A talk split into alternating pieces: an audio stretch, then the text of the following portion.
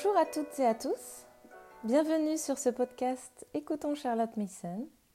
Je m'appelle aussi Charlotte et je vous propose de faciliter la lecture des nombreuses ressources traduites en français aujourd'hui pour rendre cette belle pédagogie plus accessible à tous dans toute son authenticité. Si vous ne connaissez pas encore Miss Mason et sa pédagogie, je vous conseille d'aller visiter notre site Charlotte Mason France, sur lequel vous retrouverez différentes ressources, ainsi que cet article assez particulier, puisqu'il s'agit du témoignage d'une mère de famille ordinaire qui raconte son histoire d'une école à la maison avec la pédagogie Mason. L'expérience de cette Madame Brown fut utile, inspirante et divertissante il y a près de cent ans.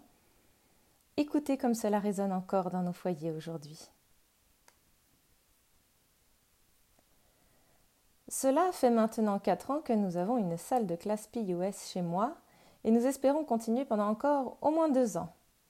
Je pense qu'on m'a demandé de raconter mon histoire car nous avons suivi tout le programme de l'école de l'Union des parents, depuis la forme 1 jusqu'à la forme 4 où l'âge moyen est de 14 ans. Si nous n'avons pas commencé dès le début, c'est parce que j'ai eu la malchance de n'entendre parler de l'Union nationale d'éducation des parents que lorsque ma fille aînée avait 10 ans. Mes aventures peuvent aussi être intéressantes parce que j'ai commencé sans aucune qualification pour le travail que je me proposais de faire.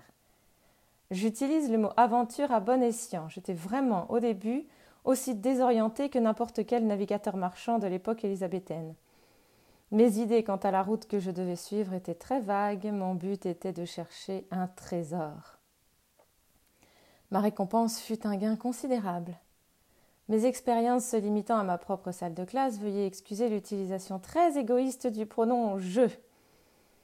Heureusement, la première personne du singulier se transforme rapidement en pluriel, car je réalise de plus en plus que ce n'est pas moi qui dois enseigner, mais bien les enfants qui doivent apprendre. Il y a quatre ans, je me suis trouvée confrontée à la question Que faire de nos filles? Âgées de dix ans et demi, neuf ans et six ans? Nous vivons à la campagne, loin d'écoles adéquates. Jusqu'à cette époque, nous avions partagé une gouvernante avec des amis, mais les plus âgés avaient dépassé ce stade. C'est alors posé le problème de ce qu'il fallait faire ensuite. En me renseignant, j'ai découvert qu'une gouvernante qualifiée était au-dessus de mes moyens, et bien que j'ai toujours pensé et dit que je ferais n'importe quel travail plutôt que d'enseigner, eh bien, on ne sait jamais ce que l'avenir nous réserve, n'est-ce pas? Lorsqu'il a fallu choisir entre abandonner la campagne pour aller vivre en ville près d'une école et rester à la campagne et leur enseigner moi-même, j'ai choisi ce qui était en quelque sorte le plus grand des deux mots et j'ai décidé de leur enseigner moi-même. Je suis heureuse de cette décision, même si dans les premiers temps le courage a failli me manquer. Nous avons continué seuls et sans aide pendant un trimestre avec un succès modéré, puis le salut est arrivé sous la forme d'une lettre d'une de mes anciennes camarades d'école. Apprenant mes difficultés, elle m'écrivait Pourquoi ne faites-vous pas comme moi? Adhérez à la PNIU et à la POS. Si vous pouvez vous le permettre, prenez une gouvernante de la POS. Sinon, enseignez vous-même aux enfants sous l'égide de la POS. J'ai immédiatement écrit au siège et obtenu tous les détails. Puis j'ai passé les vacances à lire trois des livres de Miss Mason que la bibliothèque de près m'avait envoyés. Le début du nouveau trimestre arriva et avec lui le programme de travail. Lorsque j'ai lu notre programme pour les quelques semaines à venir, mon cœur s'est effondré. J'étais alors loin de penser que le jour viendrait où je saisirais chaque nouveau programme avec avidité. Cependant, nous nous sommes mis au travail sur ce programme terrifiant, en suivant les instructions à la lettre et, dans la mesure où cela est possible pour de nouveaux disciples, en respectant les principes. Nous avons effectué un travail relativement bon ce trimestre-là. Les résultats des examens étaient dans la moyenne et les enfants avaient conclu qu'ils aimaient cette école. Les livres étaient tellement intéressants. Depuis ce jour, nous n'avons jamais regardé en arrière, bien que nous ayons traversé des périodes difficiles. Pendant quatre ans, nous avons fait tout le travail demandé chaque trimestre avec un enthousiasme croissant et des résultats en amélioration. Le jour est enfin venu où j'ai pu envoyer mes deux filles aînées dans une école publique où leur classement se compare, me dit-on, assez favorablement avec celui des filles qui ont reçu une instruction beaucoup plus qualifiée. Tout succès que nous avons obtenu est dû au fait que l'emploi du temps et le programme ont été strictement respectés. Rien, sauf une véritable catastrophe, ne doivent venir perturber le travail. C'est, je pense, le seul élément essentiel, mais il est véritablement essentiel. Il est absolument nécessaire que l'ensemble du travail fixé soit effectué, par souci d'équité pour les enfants. Comme un sujet se construit sur un autre, il est plus facile sur le long terme d'essayer de tout faire plutôt que d'abandonner des parties du travail ici et là parce qu'elles sont inutiles en apparence, ou trop difficiles, ou même ennuyeuses. Nous avons constaté que la plupart des sujets peuvent être abordés même si le professeur est presque aussi ignorant que l'élève. Le secret pour approcher cette méthode est que le professeur et l'élève travaillent ensemble comme des camarades de classe. Je n'ai jamais, dès le début, adopté l'attitude du pédagogue. Tout notre plaisir et notre succès dépendaient du fait que nous faisions le travail ensemble comme des amis et des compagnons de travail. Il ne faut pas craindre que cette attitude abaisse la dignité de l'enseignant, ce n'est pas le cas. Lorsque le professeur sait vraiment, le fait est évident et l'élève accepte sa décision comme définitive. Lorsque le professeur ne sait pas, la méthode que nous avons adoptée conduit à des discussions intéressantes et sans fin et à des efforts acharnés pour trouver la solution au problème posé. Prenons l'arithmétique comme exemple d'une matière avec laquelle nous étions susceptibles de rencontrer quelques difficultés. À l'école, j'étais vraiment très mauvaise en arithmétique. Je ne suis pas plus brillante aujourd'hui, mais j'ai passé de nombreuses heures intéressantes à résoudre des problèmes avec mes enfants. Des problèmes qui nous ont déconcertés parfois pendant des jours, mais nous ne nous sommes jamais tenus pour battus. Nous avons toujours fini par les résoudre. Parfois, il faut l'admettre avec l'aide de parents et d'amis. C'est peut-être une façon peu conventionnelle de faire de l'arithmétique. Mais un enfant qui a pris la peine de marcher un demi-mile pour se faire expliquer un problème, ou qui a écrit une lettre à une tante dans le nord de l'Angleterre pour lui demander d'expliquer un point épineux, ne risque pas d'oublier le calcul qu'il suit soigneusement lorsqu'il reçoit la réponse à son SOS. Notre méthode, bien que non conventionnelle, a bien fonctionné. Elle nous a permis de rester enthousiastes et intéressés par notre travail. Et l'enfant moyen dans l'école moyenne est-il vraiment intéressé par l'arithmétique, en dehors du point de vue du gain de points? Je ne le pense pas. À l'école, je détestais les mathématiques, même s'il y avait des points à gagner. Aucune de mes filles ne déteste les mathématiques, bien qu'elles n'aient pas de notes à gagner. Elles n'ont pas l'esprit mathématique, mais elles aiment faire leur travail. Le niveau scolaire en arithmétique est élevé de nos jours, mais malgré nos méthodes non conventionnelles, nous avons réussi à le respecter. Avec un enseignant non qualifié comme moi, les enfants prennent l'habitude d'apprendre à découvrir les choses par eux-mêmes. Après avoir rencontré à plusieurs reprises sans réponse à une question, la réponse je ne sais pas va chercher un atlas ou tu le trouveras dans le dictionnaire ou tout autre livre de référence nécessaire, ils commencent bientôt à trouver les choses par eux-mêmes, sans aide ni suggestion. Ils apprennent à se servir de leurs outils pour déterrer des morceaux du trésor de la connaissance. Et ce sont ces petits bouts de connaissances durement gagnés qui restent dans notre mémoire et deviennent des éléments permanents de notre équipement. Les faits qui nous sont déversés dans les conférences et les leçons orales, et même dans les réponses orales aux questions, comme nous le savons, traversent notre esprit comme l'eau dans un tamis mais les faits que nous avons pris la peine de découvrir, nous prenons généralement la peine de nous en souvenir.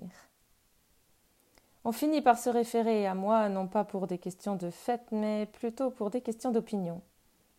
Pour ce qui est des faits, il est si simple de prendre l'habitude pendant une leçon d'histoire d'avoir un atlas à portée de main, et de même pour les autres leçons, nous avons vite appris quel livre de référence était susceptible d'être nécessaire. Et c'est l'une des façons dont nous avons appris par l'expérience que ce que dit la POS est tout à fait vrai.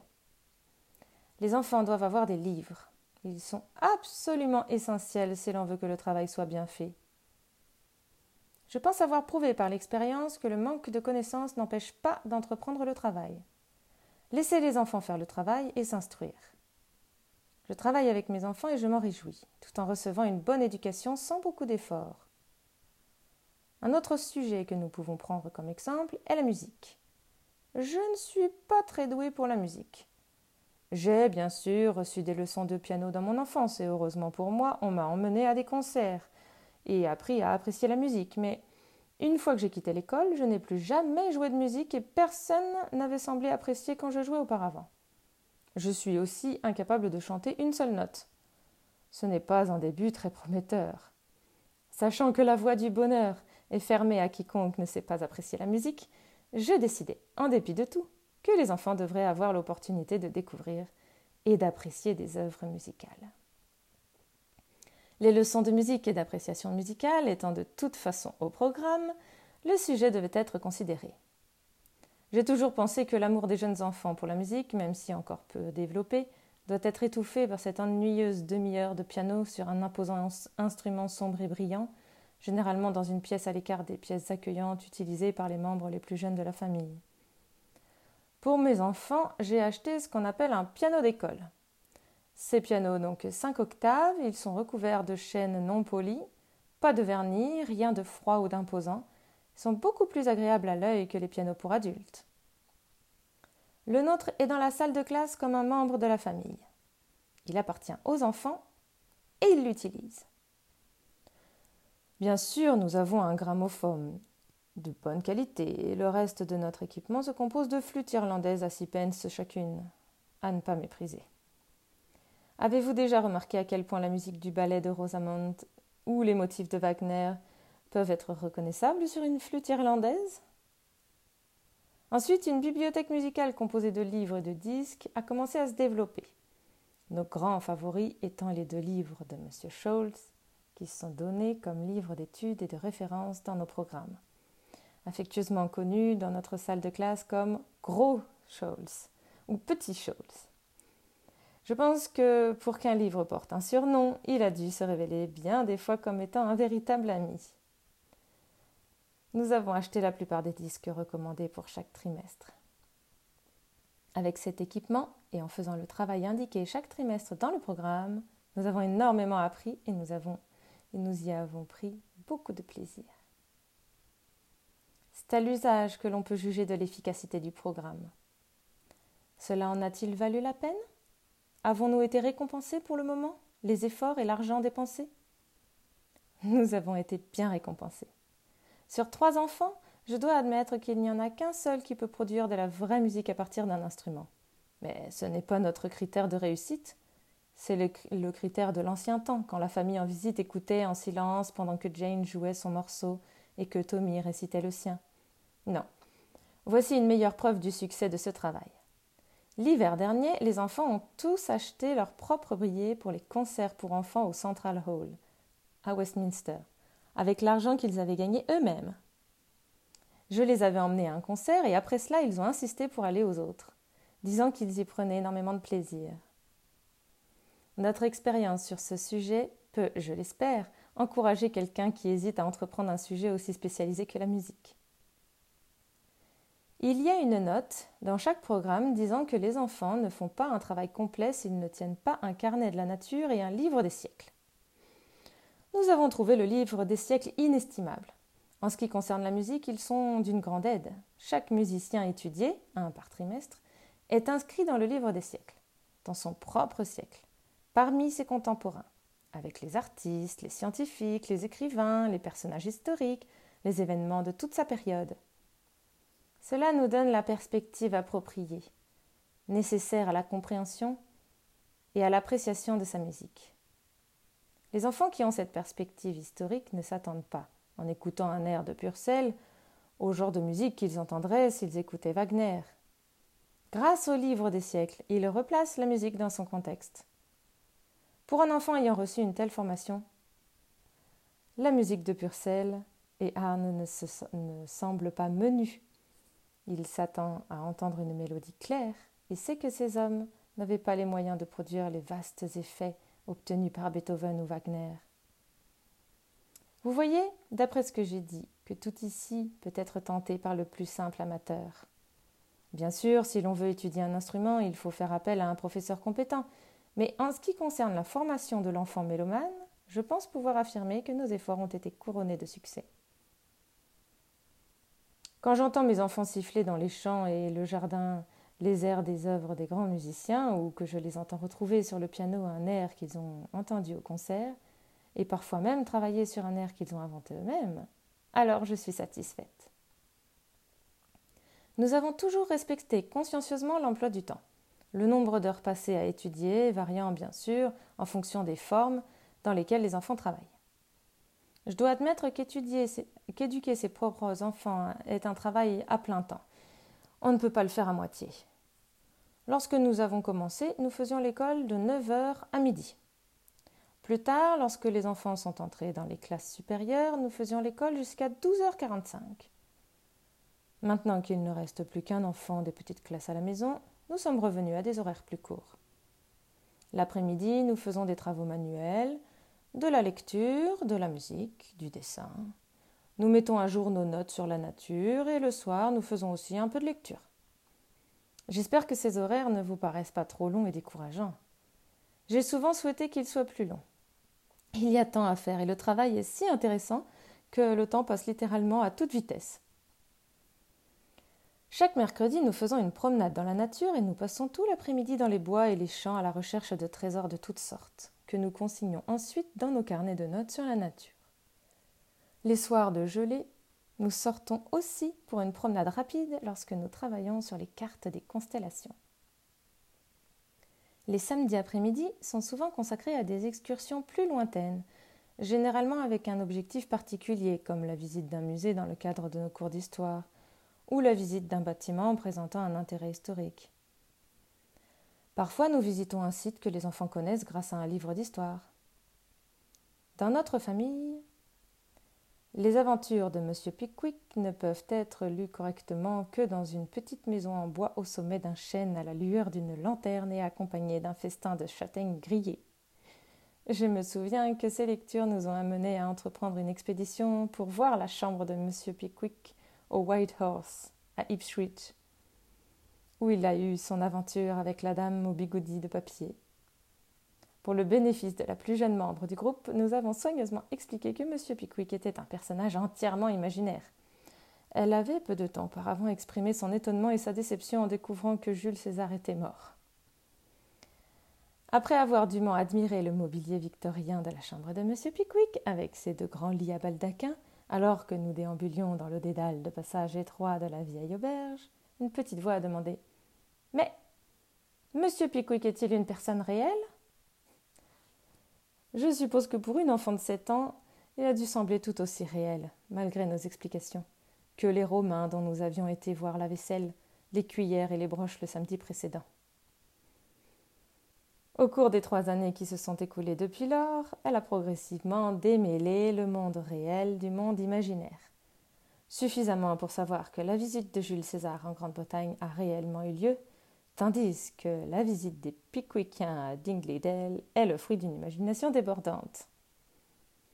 N'allez pas croire que ces excursions, conçues pour combiner euh, l'instruction et l'amusement, sont une punition pour le parent. je veux dire les parents. Elles peuvent être très amusantes. L'histoire et les pique-niques, la géologie et la baignade vont très bien ensemble. L'instruction et l'amusement s'entremêlent souvent à tel point qu'il est difficile de dire où finit l'un et où commence l'autre. L'un des avantages de l'école à la maison est son adaptabilité en termes d'espace. Sinon, en termes de temps. Nous avons passé le milieu du trimestre d'été à plusieurs kilomètres de chez nous. Mais les leçons ont continué comme d'habitude. Au pied levé, nous avons empaqueté quelques vêtements, un bon nombre de livres et nous nous sommes transportés dans un cottage dans les Downs, près de la mer. Pendant notre séjour, nous avons passé les matinées à étudier consciencieusement nos livres et les après-midi ont été consacrés à des études en plein air. Au cours de longues explorations sur le rivage et dans les collines pendant un mois de juin radieux, nous avons effectivement trouvé la terre remplie de ciel. D'innombrables travails, trouvailles ont récompensé notre quête de trésors des oiseaux et des papillons nouveaux pour nous, beaucoup de nouveaux insectes de toutes sortes, et de très nombreuses nouvelles fleurs. La Providence fut très gentille avec nous à cette occasion. Nous avons eu de la pluie presque tous les matins et un temps magnifique l'après-midi. La vertu fut récompensée très rapidement dans ces circonstances. Nous nous souvenons du trimestre où nous avons eu la coqueluche car nous avons perdu très peu de temps un autre avantage de notre école à la maison. La coqueluche entraîne généralement une absence de plusieurs semaines. La mère qui enseigne à la maison a un avantage sur la mère qui n'enseigne pas à ses enfants en ce qu'elle voit plus de facettes de l'esprit et de la nature de l'enfant. De nombreuses mères ne voient leurs enfants qu'en dehors de l'école. Or, les heures de classe occupent une bonne partie de la journée. En ce qui concerne les nombreux points de contact que la mère enseignante peut avoir avec l'esprit de son enfant, j'ai constaté qu'en travaillant comme nous le faisons sur un programme très vaste, nous abordons forcément un grand nombre de sujets. Beaucoup de ces sujets sont plus faciles à aborder entre parents et enfants qu'entre la classe et le professeur. Il est souvent particulièrement important d'en parler dès que l'enfant en a conscience, sinon l'occasion est perdue et il risque de ne plus jamais être abordé. Dans le cas d'un enfant en classe, j'imagine que beaucoup d'entre eux ne seront jamais abordés, soit par timidité, soit par découragement. La Bible et Shakespeare sont dans toutes les écoles. Ces classiques ne peuvent être lus sans que d'innombrables questions ne viennent à l'esprit de l'enfant. Je pense qu'il doit être beaucoup plus facile pour une mère d'expliquer et de discuter de questions qui sont naturellement compliquées à aborder entre des personnes de générations différentes et qui n'ont pas la même expérience de la vie. Les enfants, je peux le dire, n'ont jamais montré la moindre hésitation à poser les questions qui leur venaient à l'esprit sur n'importe quel sujet. La mère sait ou devrait savoir à quel stade de développement mental est l'enfant. Elle peut approfondir la question autant que nécessaire, selon où en est l'enfant. Une mère qui a enseigné à ses propres enfants, ou plutôt qui a lu les mêmes livres et discuté de problèmes et de difficultés de toutes sortes, a un lien intellectuel avec l'esprit de son enfant qui se renforce avec le temps. Certains des liens antérieurs sont inévitablement affaiblis. Le lien de dépendance disparaît, mais les liens dus aux intérêts communs croissent. Du point de vue du parent, il y a beaucoup à gagner à enseigner à ses propres enfants. Plus de temps passé en compagnie des enfants, une occasion, une occupation extraordinairement intéressante, un élargissement de ses propres perspectives intellectuelles, car il est en contact permanent avec les meilleures pensées de tous les temps, et en bref une existence tout à fait heureuse. Le jour où l'enfant doit aller à l'école arrive inévitablement. Il y a un moment où l'enthousiasme et un cerveau moyen ne peuvent plus faire face à la tâche. Des spécialistes dans les différentes matières sont nécessaires. Ce moment varie selon les circonstances individuelles. Dans notre cas, nous avons réussi à continuer jusqu'à ce que notre fille aînée ait 14 ans et demi. Pour les parents de la POS, le chapitre suivant de l'histoire a été très simplifié. Les filles ferment leurs livres à la fin de leur dernier trimestre euh, dans la salle de classe à domicile. À la fin des vacances, ils peuvent être ouverts à la page suivante et sans aucune interruption, elles continuent leur travail comme d'habitude à Overstone. Je suppose que je dois parler des difficultés que nous avons rencontrées. Bien, j'ai trouvé qu'elles étaient, dans la plupart des cas, comme les collines que l'on rencontre souvent en conduisant le long d'une route droite. Plus on s'en approche, plus elles ont tendance à s'aplanir. Et les collines abruptes s'avèrent être, finalement, des pentes faciles. Certaines personnes pensent peut-être que l'enfant instruit à la maison souffre d'un manque de compagnie. D'après mon expérience, jusqu'à l'âge de 13 ou 14 ans, la famille, les amis et les voisins immédiats, ainsi que les animaux domestiques, remplissent l'esprit de l'enfant et lui offrent beaucoup de compagnie, en dehors des heures de classe. Pendant les heures d'école, ils n'ont pas besoin de compagnie, car chaque enfant travaille seul, mais trois enfants travaillent habituellement dans trois formes différentes. Et bien sûr, dans une salle de classe POS, il n'y a pas de place pour la compagnie qui est parfois considérée comme nécessaire pour mettre de la compétition dans le travail. Nous savons tous qu'à la POS, le mot compétition n'existe pas, et personnellement, je n'ai jamais trouvé que nous en avions besoin. Les enfants aiment leur travail et n'ont pas besoin d'être stimulés. Une difficulté réelle et un danger à éviter dans une école à domicile sont les suivants. Chaque foyer a une atmosphère mentale qui lui est propre. Cette, atmosphère qui entoure l'enfant influence inconsciemment son esprit. La mère qui enseigne risque d'emporter cette atmosphère avec elle dans la salle de classe, et les enfants risquent de devenir étroits d'esprit. L'écolier qui quitte la maison tous les jours laisse cette atmosphère derrière lui. Il rencontre de nombreux points de vue et apprend bientôt qu'il peut y avoir plus d'une opinion sur la plupart des sujets. Une fois que l'on a pris conscience du danger dont j'ai parlé, peut l'éviter. L'atmosphère familiale, la tendance familiale au conservatisme ou à l'esprit d'entreprise, selon le cas, a sa place en dehors des heures de classe. Pendant les heures de classe, on peut prendre l'habitude d'aborder toutes les questions avec une ouverture d'esprit absolue. Tous les arguments pour ou contre devraient être accueillis favorablement. Il est justifié de faire savoir aux enfants que si l'on peut, et même que l'on doit avoir une opinion personnelle, cette opinion n'est pas nécessairement correcte ou partagée par l'ensemble de l'humanité. C'est une tentation à éviter, celle d'imposer ses propres théories à un jeune esprit en expansion, même si on y est attaché. L'enfant dans une salle de classe POS a, grâce à la merveilleuse nourriture fournie à son esprit, si on le laisse choisir seul ses impressions et ses opinions, une chance réelle de développer une individualité qui lui est propre. Il est bien sûr beaucoup plus tentant pour une mère que pour un professeur d'intervenir indûment et de chercher à produire une réplique à son image plutôt que de donner à l'enfant une chance de devenir quelque chose de différent, et pourquoi pas de meilleur. Une difficulté mineure est de savoir où se trouvent les livres que nous utilisons. Voici une règle qui doit être appliquée de plus en plus strictement nous l'avons constaté, à mesure que le temps passe et que nous atteignons les niveaux supérieurs et que les livres deviennent plus intéressants. Tous les livres empruntés par les adultes de la famille doivent être rendus avant l'heure du petit déjeuner. Cette règle s'applique particulièrement aux livres empruntés subrepticement après que les propriétaires se soient couchés. Il n'est pas propice à une atmosphère de discipline scolaire d'entendre une voix marmonner à voix basse à une sœur dans tous ses états cherchant en vain un livre sur ses étagères. Essayez la table près du lit de papa. Et cela me rappelle l'importance pour chaque enfant d'avoir sa propre bibliothèque. Dans notre cas, nous avions chacun une simple bibliothèque en chaîne avec plusieurs étagères, et ce que je trouvais admirable, l'espace le plus bas transformé en placard par l'ajout de deux petites portes, ce qui est très utile pour tous les documents de taille inhabituelle comme les brochures, les cartes géographiques, etc. La possession de cette bibliothèque, où tous les livres peuvent être gardés en ordre par leur propriétaire, encourage l'enfant à aimer et à prendre soin de ses livres.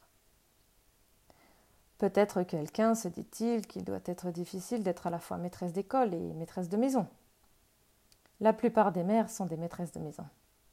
Je le suis moi-même. Mais n'allez pas croire que parce que j'entre dans la salle de classe tous les matins à 9 heures, je rivalise avec Madame Jellyby dans mes méthodes d'entretien. J'ai découvert qu'il était tout à fait possible de vivre confortablement avec un minimum d'aide extérieure tout en laissant du temps disponible pour une occupation plus intellectuelle que la routine habituelle des tâches ménagères.